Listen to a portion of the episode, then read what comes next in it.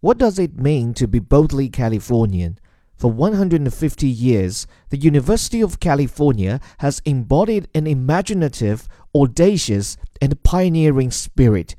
And our 10 campuses, 5 medical centers, and 3 national labs continue to lead the country towards a bright future for everyone.